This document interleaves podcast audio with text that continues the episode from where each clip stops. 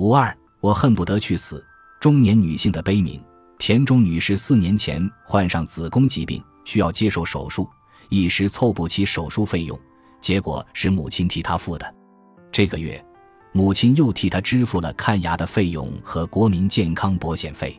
形式上是向母亲借的，可是说句老实话，我也不知道什么时候能还上。母亲跟我说了：“你今后打算怎么办呀？”所以现在在父母这儿住的也很不是滋味。田中女士说。身为家庭主妇的母亲，最近因身体不适，每天都往医院跑。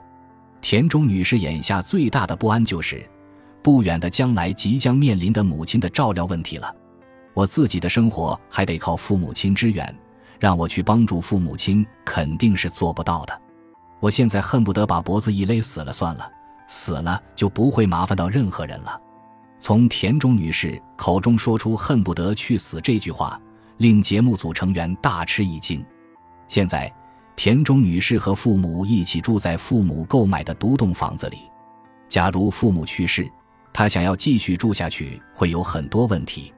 将来，这栋独栋房子必须缴纳的固定资产税以及维护费是很大一笔钱啊！想想这些，估计只能把房子卖掉了。听着田中女士的讲述，不知不觉天色已暗。最后。节目组成员问田中女士：“对于今后有什么期待？”田中女士依旧低着头，淡淡的答道：“普普通通的生活，普普通通的活下去就感天谢地了。